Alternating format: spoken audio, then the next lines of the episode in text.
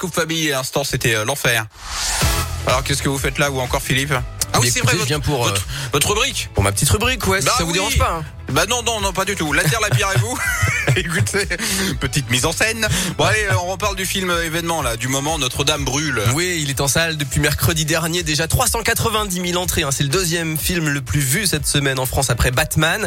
Et on y revient donc ce matin avec un éclairage écolo, puisque Jean-Jacques Hano donc nous replonge dans ce film dans l'incendie de Notre-Dame de Paris le 15 avril 2019, la lutte des 650 pompiers pour sauver la cathédrale. Et le personnage principal, eh bien, c'est le feu omniprésent, spectaculaire et, fascinant. Les cathédrales d'Amiens, de Sens et de Bourges ont servi de décor, mais les scènes d'incendie ont été filmées en studio. La nef de Notre-Dame a été reconstituée à échelle réelle et véritablement enflammée. Et c'est là que pendant le tournage s'est posé un problème écologique. Et oui, le feu, ça laisse des traces, fumée, suie, ah ouais. cendres et déchets de combustion. Éric Rogemont gère la société Eratec en Isère. Il fabrique des brûleurs pour l'industrie habituellement, mais là, il a géré le feu sur ce tournage. Son souci numéro un, bien sûr, c'est la sécurité, mais il a aussi cherché à limiter au maximum l'empreinte écologique des flammes. Écoutez. Je ne sais pas si on peut parler technique écolo. En tous les cas, euh, on a essayé de maîtriser complètement la flamme de manière à avoir des rapports de combustion euh, parfaits. Et quand on, parle d'un feu classique de bois, bah, il y a des émissions de suie, de tas de choses.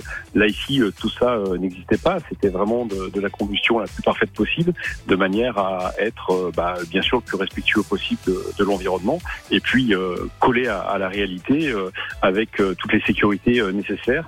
On a tourné des scènes sur des corps qui ont été où la cathédrale a été partiellement reconstruite. Et donc là, même si on n'était pas dans l'ambiance directement de Notre-Dame, on, on, la ressentait.